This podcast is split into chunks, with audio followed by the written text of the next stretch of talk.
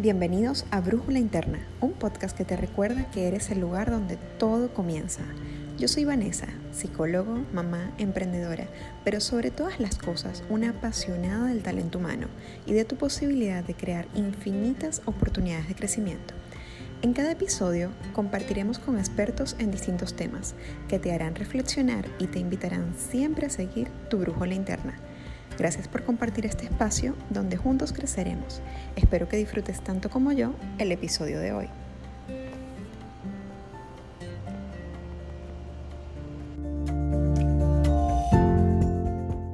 Hola, sean todos bienvenidos al episodio 10 de Brújula Interna.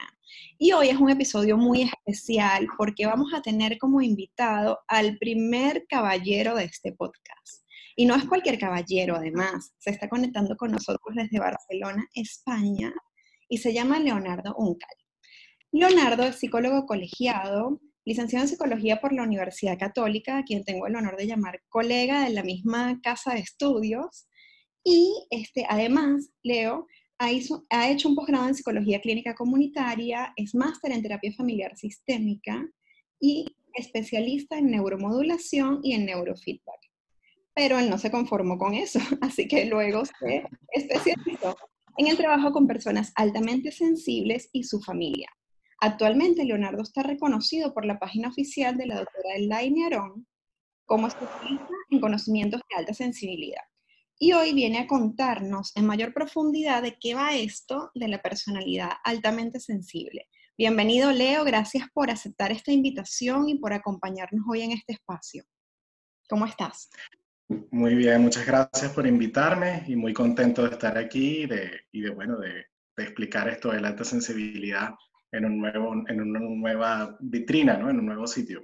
Es así, Leo. Sabes que yo te confieso que no, no he escuchado demasiado del tema hasta que tuvimos la oportunidad de coincidir nosotros y me estuviste contando que el 20% de la población mundial, este, neurológicamente, o sea, esto no es algo que nos inventamos, ni que suena bonito, es algo que neurológicamente tiene un sustento y que el 20% de la población mundial es una persona altamente sensible. Cuéntame más de eso, o sea, ¿cuál es el origen de esto? ¿Por qué se comenzó a estudiar la, la alta sensibilidad? Bueno, ya desde hace muchos años se estaba investigando, por ejemplo, porque hay niños que parecía que desde que nacen, ¿no? O que parece que desde que nacen son como más reactivos a, lo que les pasa, ¿no? Al entorno, ¿no? Em, si hay algún acontecimiento, por ejemplo, que sea triste, pues ellos reaccionan con mucha más tristeza. Cuando es también un acontecimiento que es negativo o emocionante para ellos, pues también este, reaccionan con mucha más intensidad, ¿no? En comparación con otros niños, o que son más observadores o más reflexivos. En fin, eh, entonces, bueno, eh, se le ha puesto varios nombres a través del tiempo, hasta que en un momento dado, eh, en este mismo ciclo, digámoslo así, en el, en el, en el siglo XXI, la doctora Elaine Aron, que, que, es a través de la cual yo hice la formación, pues acuñó este término de el rasgo de la alta sensibilidad, ¿no? Y lo definió como un rasgo de personalidad que sí, que tiene alrededor del 20% de la población, y lo que, lo que supone es una mayor, digamos, este, reactividad del sistema nervioso central de estas personas a su entorno, ¿no?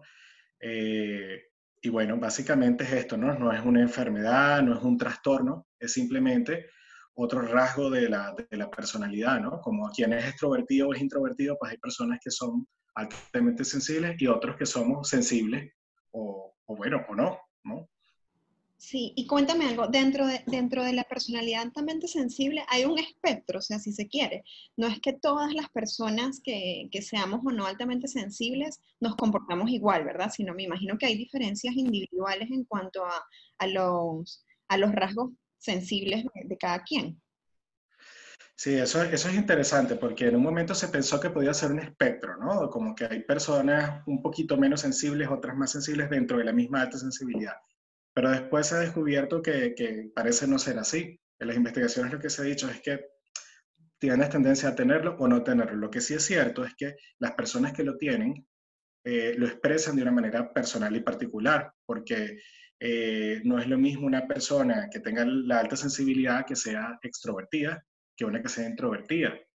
¿no? Se estima, por ejemplo, que el 30% de las personas altamente sensibles son extrovertidos, ¿no? Entonces son gente que, que, que, se relaciona con los demás de una forma como, no, no, no son, no son vergonzosos necesariamente, ni, ni, ni, ni, como se pensaba antes que eran los altamente sensibles, sino que se, se expresan más.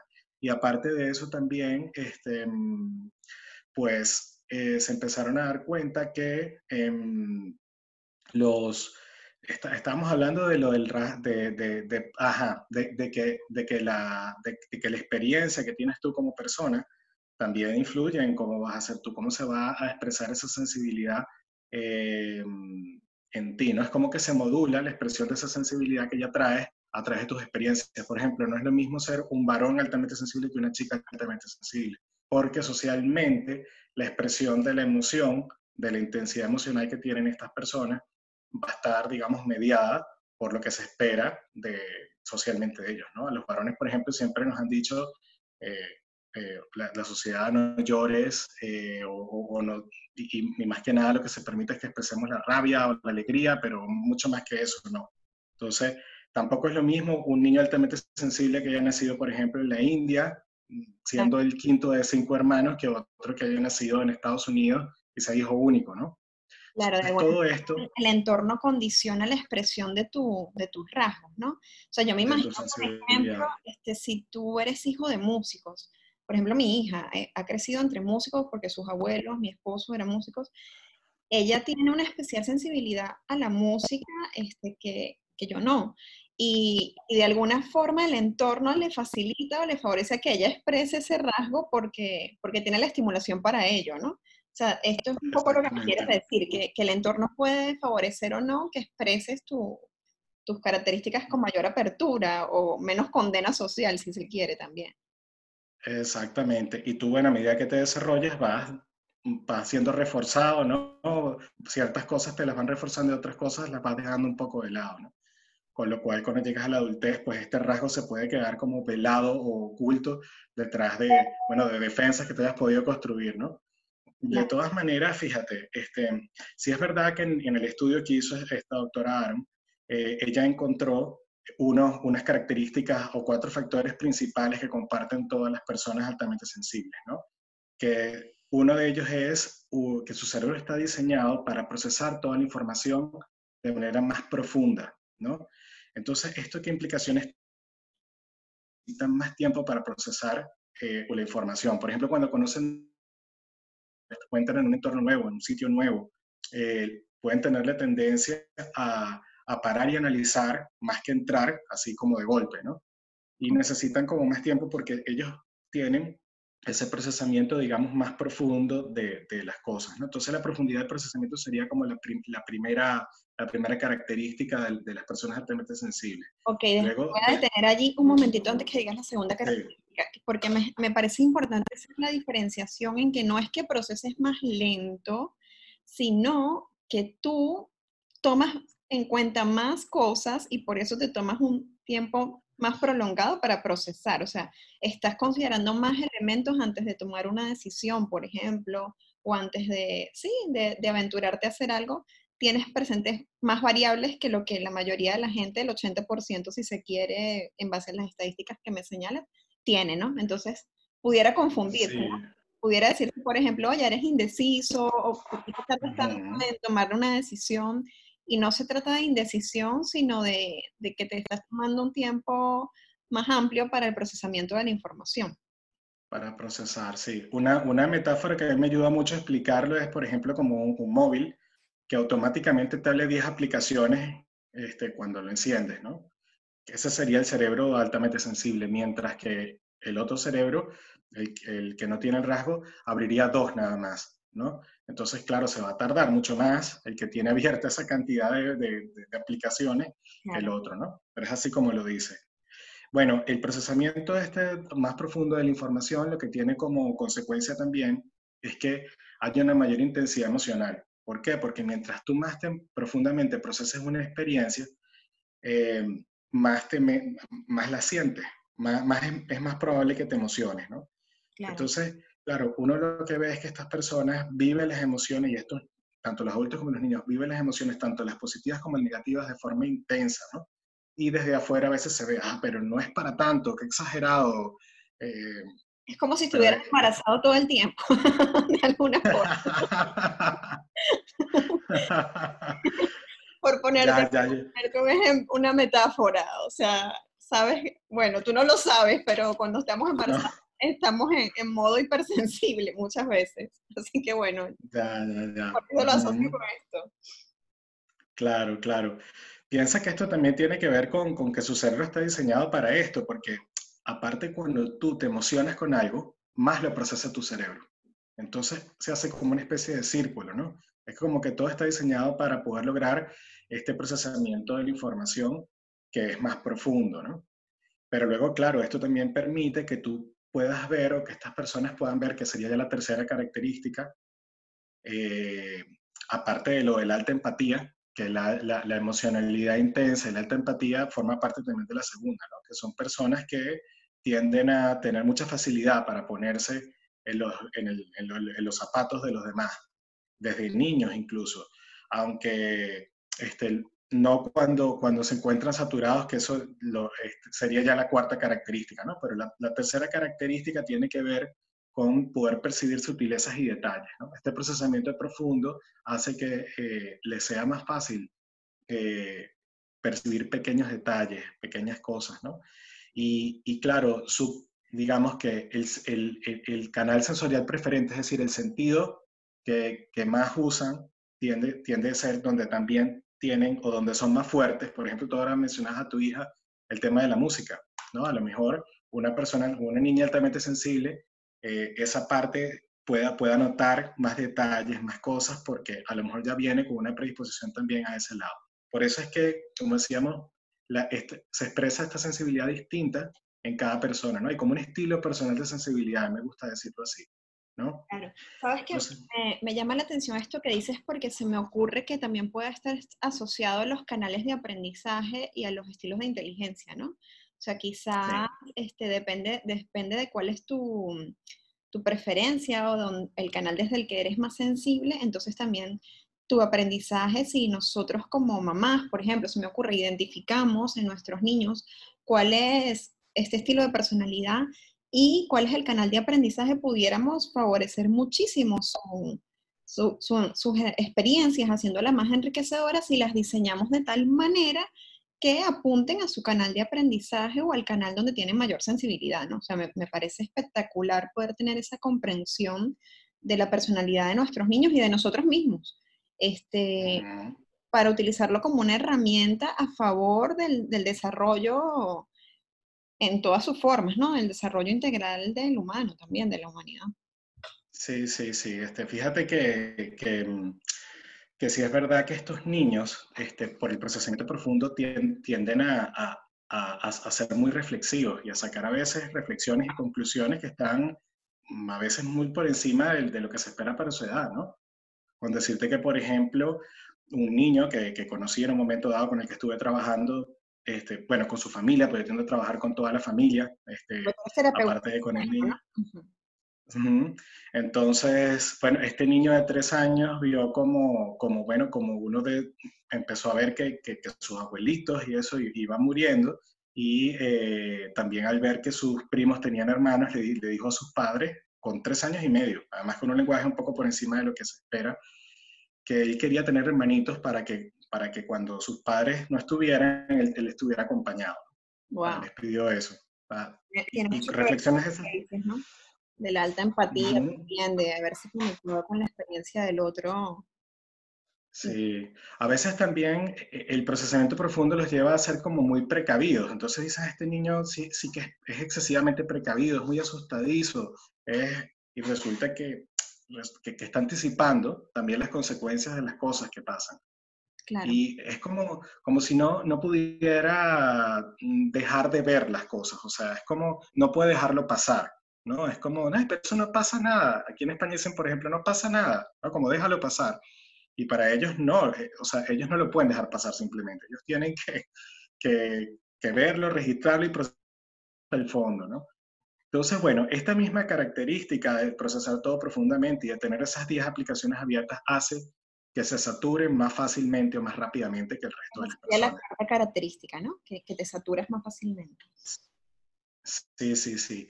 Es como que, bueno, eh, se les gasta más rápido la batería del móvil o, o, la memoria de trabajo o, algo así, ¿no? Entonces, en ese momento el sistema puede, puede, puede estar, bueno, sobrecargado y colapsar. Y en ese sentido, entonces, eh, estos niños pueden estar más irritables o estas personas, ¿no?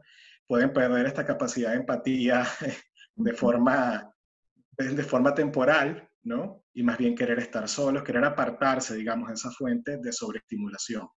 Como por ejemplo, eh, no sé, una, en el caso de un niño, una fiesta de cumpleaños, ¿no? Eh, una reunión familiar demasiado ruidosa, con muchos estímulos. El mismo salón de clases, que es hiper recontraestimulante, ¿no? Tanto visual como auditivamente, etcétera, etcétera. Eh, y estar en ese estado de saturación es algo muy desagradable para estas personas. Tanto que entonces evitan, evitan muchas situaciones relacionadas con esto, ¿no? Eh, no, no voy porque me agobio, hay demasiada gente, va a haber muchos estímulos, ¿no? O este sonidito que está aquí me, está molestando y no puedo dejar de escucharlo, ¿no? O estar en un bar y escuchar la conversación de los demás y, decir, bueno, me tengo que ir porque no, no puedo estar aquí incluso marearse, que les duele la cabeza, sentirse mal, y los, y los niños también, ¿no? Todo lo que es la parte de hablar con su cuerpo, los dolores de barriga, todas estas cosas, muchas veces tienen que ver con esta mayor facilidad para saturarse. Me imagino Entonces, que bueno, también todos esos niveles de estrés, de ansiedad que, que, que, producen la hiperestimulación. No sé si tienes estadísticas de esto, pero imagino que tendrás niveles de cortisol más altos a veces, o de serotonina y que de alguna forma también el cuerpo somatizará más esta, estas expresiones si no aprendemos a canalizarlo, ¿no? Y, y, ahí la belleza de poder identificar si nosotros o nuestros niños tienen un estilo de personalidad altamente sensible, porque una vez que nosotros tenemos esa herramienta en las manos o ese conocimiento, entonces nosotros podemos gestionar experiencias para evitar estos, estos eventos como los que tú mencionas de estar hipersaturado, ¿no? De alguna forma. Leo, para recapitular y que no se nos pierdan por aquí los oyentes, porque yo tengo muchas preguntas que hacer de este, este tema, me parece fascinante. Entonces, hay cuatro características clásicas dentro del tipo de personalidad altamente sensible. Una es el procesamiento profundo de la información. La segunda es vivir las emociones intensamente, que se asocia en mucha medida a una alta empatía. Tres, percibir sutilezas que muchas personas no, tienen presentes. Y cuatro, vivir este, estados de saturación cuando la información o los estímulos del ambiente sobrepasan, me imagino que tus recursos. O sea, de alguna manera yo siento que en esas cuatro estamos todos ahorita. Este podcast se graba en el contexto de una cuarentena mundial, producto del COVID-19, y yo siento que, no sé si a ti te ha pasado, Leo, pero personalmente yo sí me he sentido muy saturada, siento que, hay como demasiada información, como que todos estamos muy alertas a lo que el entorno tiene para decirnos y tengo esa sensación de, saturación que, me hace empatizar de alguna forma con las personas altamente sensibles, ¿no? Sí, sí, sí. Bueno, de hecho, entre yo y una compañera hemos estado haciendo una serie de entrevistas durante estos meses con familias de personas altamente sensibles y donde, porque como es una cosa genética, eh, pues hay, hay, familias en que hay una madre altamente sensible, un hijo altamente sensible, hay familias donde todos son altamente sensibles, otros donde unos sí, los otros no, bueno, una serie de circunstancias. Y sí que hemos visto que, por ejemplo, para ciertas personas, sobre todo aquellas que no tenían que teletrabajar, ¿no? Que no tenían que, aquí en España dicen teletrabajar, o sea, que no tenían que trabajar online. Y el home office, ajá. Ajá, que pudieron estar más tiempo con sus hijos y pudieron estar apartados de una serie de estimulación y de, y de, y de, la, y de la, aceleración y la presión de la, sociedad, de, la vida cotidiana, ¿no? Eh, estaban, estaban, bueno, perfectos, o sea, mejoraron un montón de muchas cosas que les pasaban y se encontraban súper bien. En cambio, sobre todo las madres altamente sensibles, que tuvieron que teletrabajar, que tenían a los niños en casa y además de eso, eh, eh, tenían que ayudarles con, la, con, los con, los deberes, como dicen aquí, ¿no? Con, la, con las tareas. eh, eh, estas, esto sí es verdad que estaban en nivel de saturación grandísimo, ¿no? Es una cosa bárbara, de verdad. O sea, esto, esto no tiene precedente. Ya de, por sí, ya de por sí yo siento que las madres y las mujeres en general, este, a veces nos compramos que no está bien, pero, pero nos compramos esa etiqueta de multitasking, de que eres superwoman y tienes que hacerlo todo. Y ahora en esta cuarentena, donde tenemos que ser soporte emocional para nuestras familias y además este, asumir roles que antes no habíamos asumido como, como la escuela en casa, wow, yo te digo, ya yo sentía que ya estaba full y ahora siento que, bueno, no sé de dónde hemos sacado tiempo, pero pero hay que procesar demasiada información, porque imagínate, organizar el día en casa, más ocuparte de tu esquema productivo, más estar pendiente de tu responsabilidad social, pero además entonces ver el currículum escolar de tu hijo y que no se quede nada por fuera y que todo salga bien. Oye, yo me quito el sombrero para todas las que nos están escuchando, de verdad que siento que, que, que son, pueden ser altamente sensibles, pero también son altamente competentes, altamente admirables también. Leo, cuéntame algo, mira, después de que yo reconozco este, que puedo estar dentro de este rasgo de personalidad, que quizás tengo un hijo que es altamente sensible, ¿qué hago? ¿Qué hago? O sea, ¿dónde busco herramientas de apoyo? ¿O qué, me recomiendas tú que eres experto en el tema de hacer para, para documentarme más en este tema y poder ayudar a mi, a mi hijo, pues a mi familia en torno a esto? Vale, mira, yo creo que primero el hecho de saberlo ya es algo muy importante, ¿no? Porque es como que entonces empiezas a, darle sentido eh, a, una serie de situaciones que te han pasado en caso de que seas un adulto, desde que eres pequeña o desde que eres pequeño, y eh, también de cosas que han pasado con, con, con tus hijos, ¿no? Lo empiezas a ver con otra mirada y te empiezas a contar como una historia distinta de lo que ha pasado. Y muchas veces eh, una cosa que he encontrado eh, transversalmente en personas altamente sensibles de todas las edades es un sentimiento grande de incomprensión. Porque pensemos que son unas personas que están en un mundo que está hecho y diseñado por el 80% de la población. Entonces, muchas veces, pues, este, este sentimiento de incomprensión eh, les afecta su autoestima, les afecta su autoconfianza, desde niños incluso. Y, bueno, el hecho de conocer que no eres un bicho raro, que no eres extraterrestre, sino que compartes un rasgo con una cantidad muy importante de gente en el mundo, eh, pues ya hace que, que, te alivies, ¿no? Y dices, bueno, ya por lo menos entiendo, ¿no? eso ya de por sí importante. Pero luego de eso también, este, claro, es importante trabajar eh, en cosas que te ayuden a, a, a tu poder relacionarte de una manera eh, más, mejor y desde, y desde, un punto de seguridad, autoestima, ¿no? Cosas como la comunicación, ¿no? Con los demás, cosas como la autoaceptación, como la autoestima, con, con, todas estas cosas, ¿no? Cada, cada, persona también es distinto. Y por supuesto también el poder eh, mm, reconocer lo positivo que tiene, que tiene muchas cosas positivas, ¿no? Tanto para los niños como para los, para los, para, para, para, para los adultos. ¿no? Y, y, y, las personas altamente sensibles son muy importantes dentro de la sociedad porque este, aportan algo que, que, que, complementa a lo que hace el, el 80%. ¿no? Sí, me, me encanta esto de las miradas del mundo, porque me imagino, por ejemplo, en el mundo del arte, cuántas personas altamente sensibles habrán. O sea, pintores, músicos, escultores que tienen la oportunidad y, y, la característica, como tú dices, desde el nacimiento de poder percibir este, cosas que a nosotros se nos hacen ajenas. Bueno, digo nosotros, no sé, capaz yo también puedo estar dentro de este, dentro de este rasgo de personalidad, pero, pero quiero decir es que al 80% de la población se hace ajena al ojo humano y, y ellos lo pueden percibir con tanta sutileza que te lo muestran desde expresiones de arte, libros, este, oye, se me hace que, que, que este estilo de personalidad desarrollado en filósofos, literarios, artistas, escultores, ha de ser una bendición, una belleza, porque sí, sí, sí. ¿no? tienes una mirada súper amplia del mundo. Y sí, sí, que ahora que te escuchaba hablar, pienso que es muy valioso que nosotros como madres o como padres podamos acompañar a nuestros niños a conocerse a sí mismos desde tempranas edades e identificar esto, este rasgo de personalidad no como una etiqueta diagnóstica, porque, porque no, no, no soy tan amiga de las etiquetas diagnósticas, sino para orientar el tratamiento, sino como una forma de este, darle sentido a su experiencia, a su vivencia, y desde ese lugar acompañarlos, porque se me ocurre, por ejemplo, que un niño altamente sensible pudiera aprovechar muy bien las opciones educativas de las escuelas alternativas, como Montessori, Waldorf, Reggio, antes que, por ejemplo, una escuela regular donde el esquema de pensamiento está bastante normalizado, donde se condena bastante la diversidad.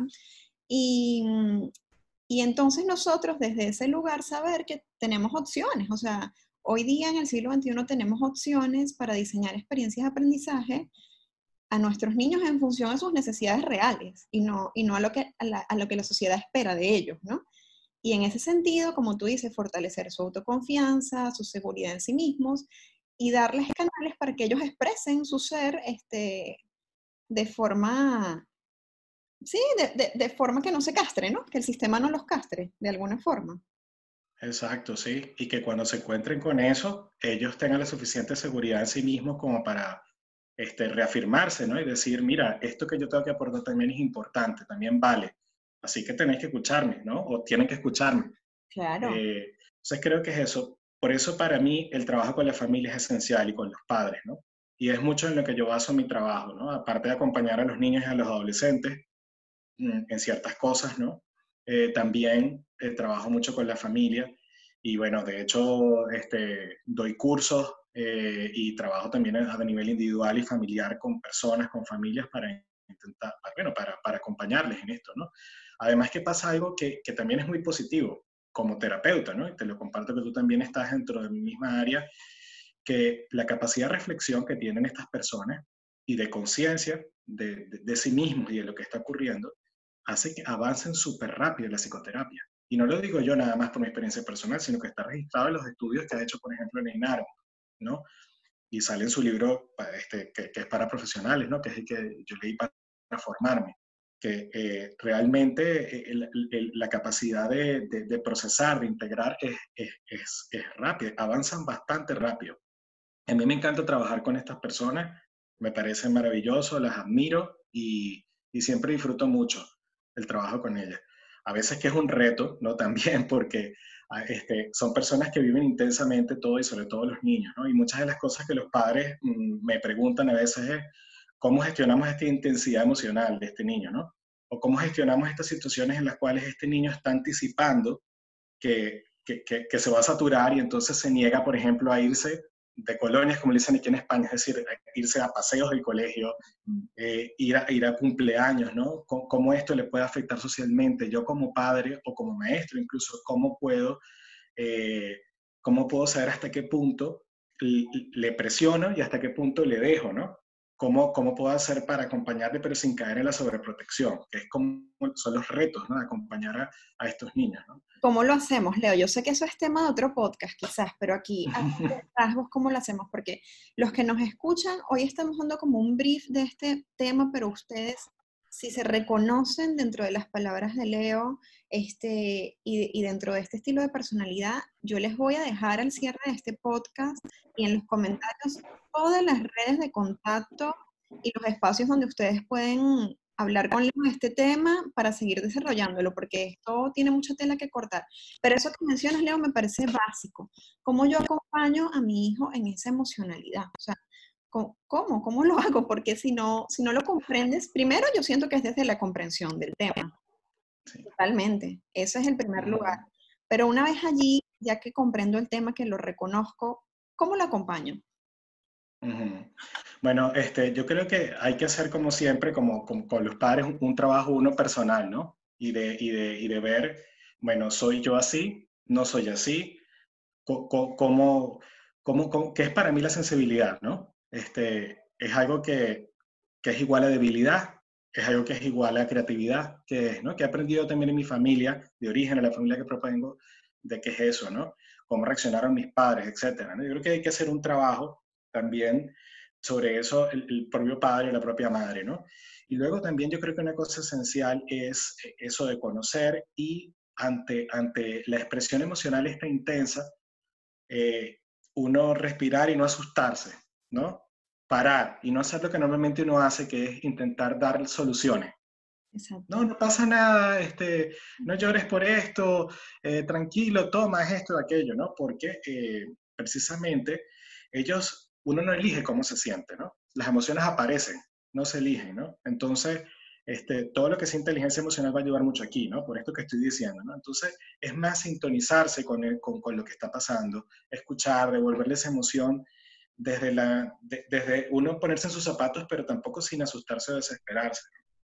Eh, y acompañarles, ¿no? Porque esa emoción va a bajar y después, a través de preguntas, de reflexión o de acompañamiento según la edad, también este, vas, a, eh, vas a poder descubrir, él mismo va a poder descubrir cómo salir a veces de esa situación, ¿no? porque ellos tienen una gran capacidad de reflexión. ¿no? De regular. Eh, exactamente. Otra cosa que creo que es importante es valorar todo lo bueno que tienen ¿no? y estárselos devolviendo, cómo ellos lo puedan entender. ¿no? Otra cosa súper importante es que estos niños son como una esponjita. Ellos reaccionan al entorno que tienen. Si están en un entorno donde ellos se sienten queridos, acompañados, se sienten valorados, ellos van a brillar, van a brillar.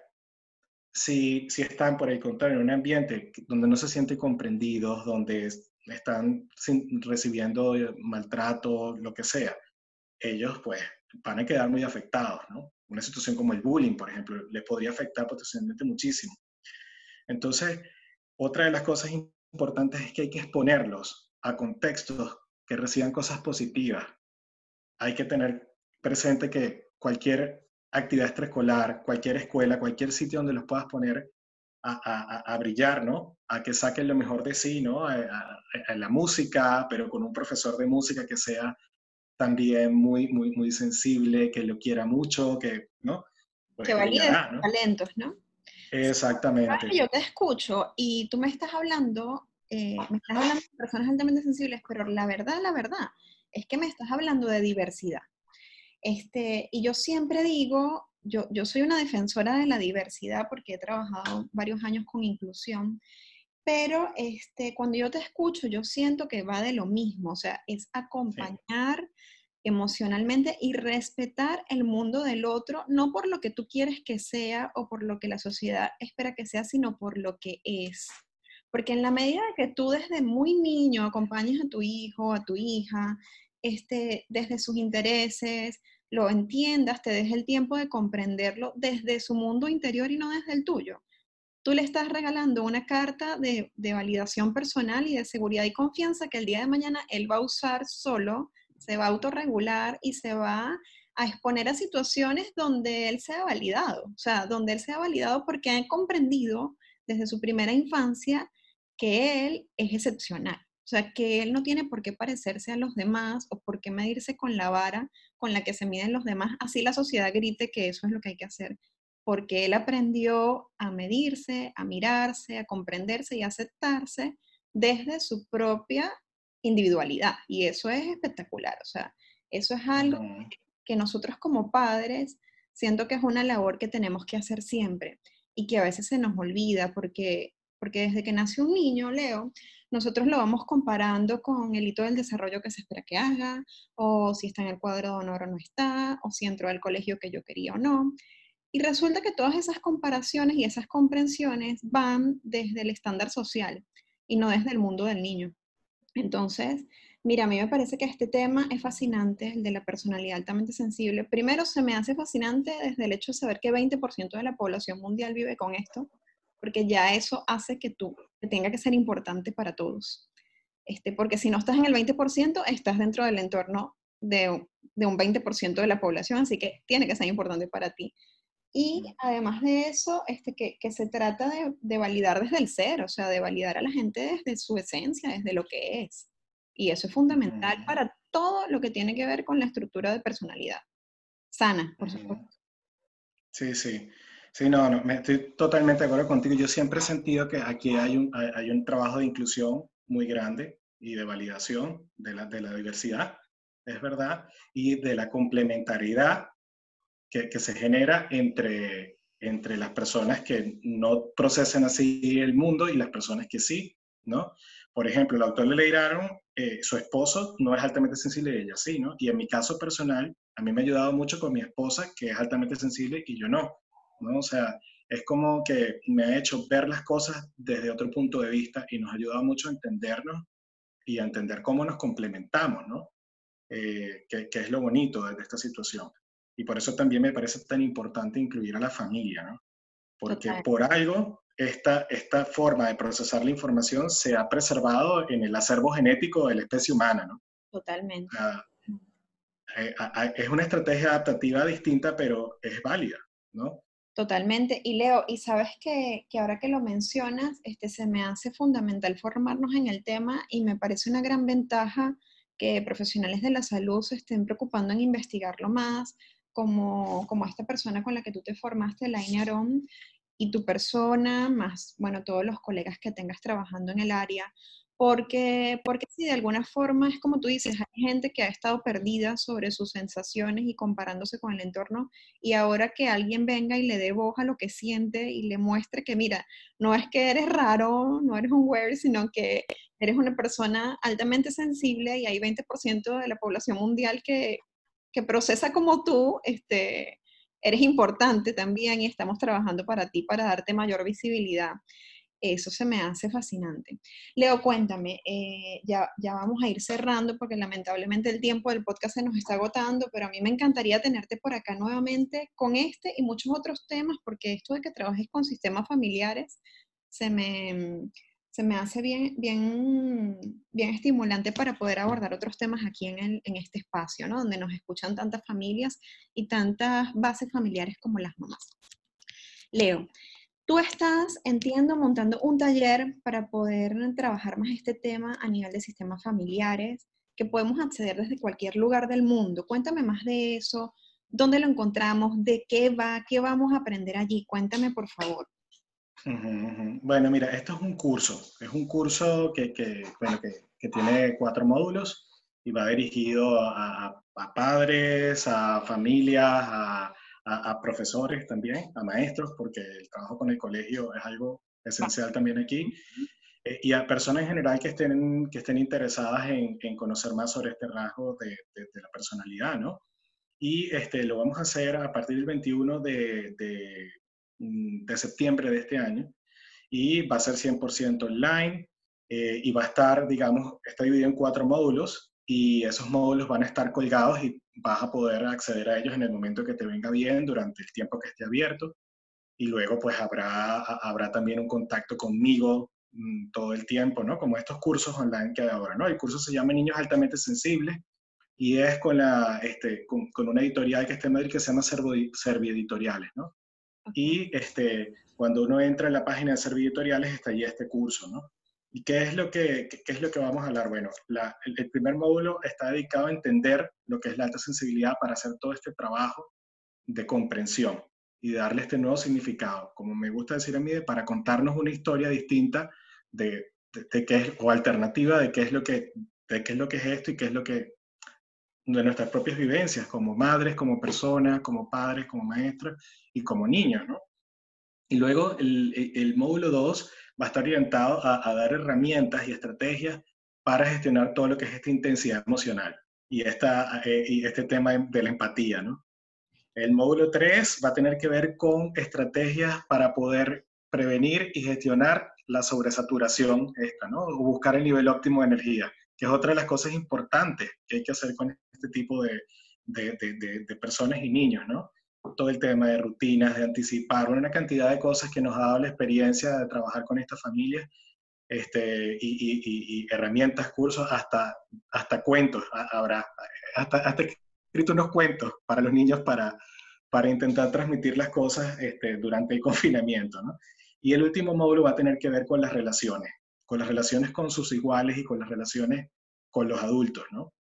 Este, y aquí vamos a meterle mucho la parte sistémica y relacional, que también, bueno, este, e, e, es, una de mis áreas fuertes y creo que es mi aportación, mi sello más personal con esto, porque eh, es verlo desde el punto de vista familiar sistémico, ¿no? Y pensar en que no solamente hay personas altamente sensibles, sino familias altamente sensibles. Totalmente. De alguna manera.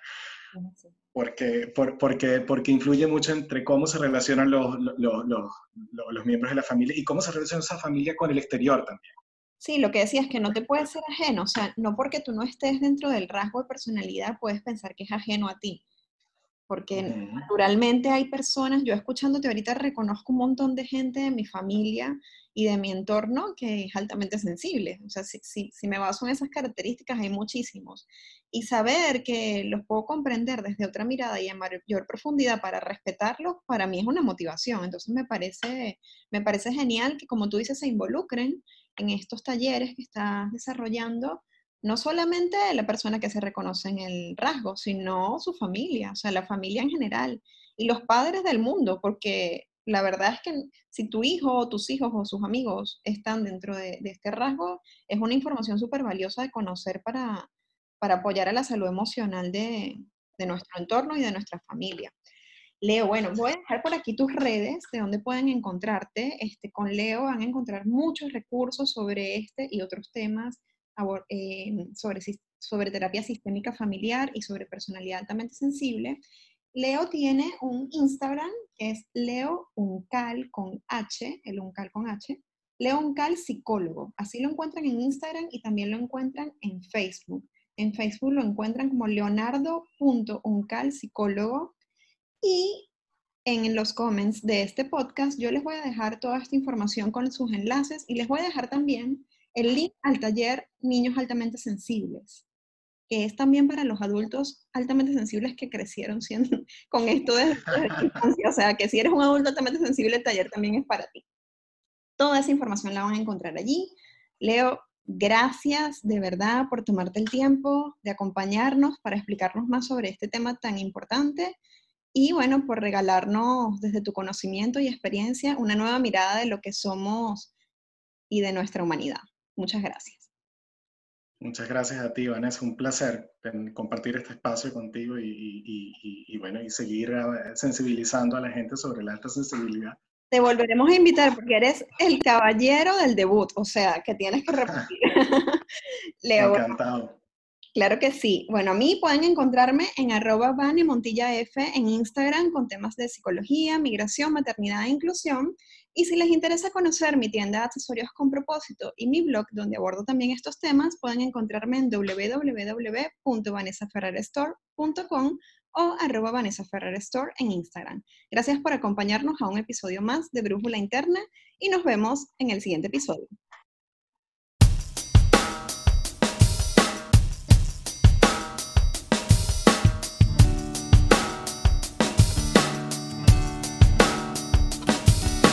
Emociones convertidas en canciones, en miradas, en temores, en olores que se escapan. Emociones que en el corazón se esconden, encerradas en prisiones, con muy poca vigilancia. Emoción por despertar las emociones, por revelar las emociones